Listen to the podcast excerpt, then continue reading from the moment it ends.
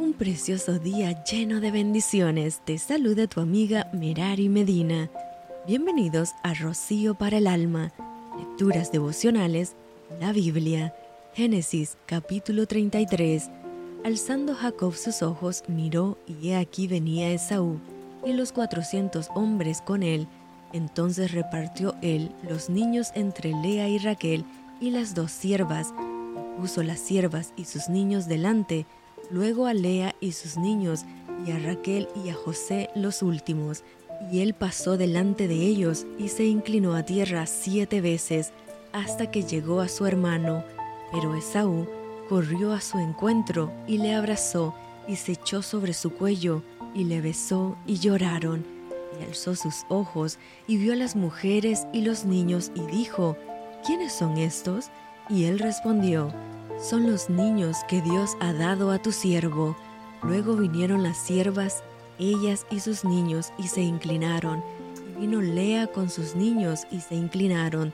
Después llegó José y Raquel, y también se inclinaron. Y Esaú dijo, ¿qué te propones con todos estos grupos que he encontrado? Jacob respondió, el hallar gracia en los ojos de mi Señor. Y dijo Esaú, Suficiente tengo yo, hermano mío, sea para ti lo que es tuyo.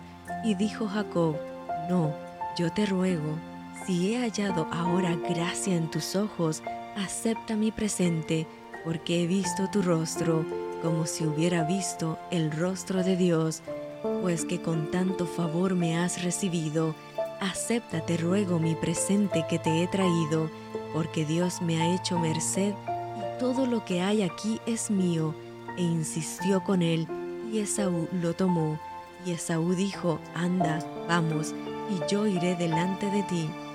Y Jacob le dijo, mi señor sabe que los niños son tiernos, y que tengo ovejas y vacas paridas, y si las fatigan en un día morirán todas las ovejas. Pase ahora mi señor delante de su siervo, y yo me iré poco a poco al paso del ganado que va delante de mí y al paso de los niños hasta que llegue a mi señor a Seir. Y Esaú dijo, dejaré ahora contigo de la gente que viene conmigo. Y Jacob dijo, ¿para qué es esto? ¿Hallé yo gracia en los ojos de mi señor? Así volvió Esaú aquel día por su camino a Seir, y Jacob fue a Sucot y edificó allí casa para sí e hizo cabañas para su ganado, por tanto, llamó el nombre de aquel lugar Sucot. Después, Jacob llegó sano y salvo a la ciudad de Siquén, que está en la tierra de Canaán, cuando venía de Padán Aram, y acampó delante de la ciudad. Y compró una parte del campo, donde plantó su tienda, de mano de los hijos de Amor, padre de Siquem, por cien monedas, y erigió allí un altar, y lo llamó el Eloje Israel. Y esto fue Rocío para el alma. Te con mucho cariño, fuertes abrazos tototes y lluvia de bendiciones.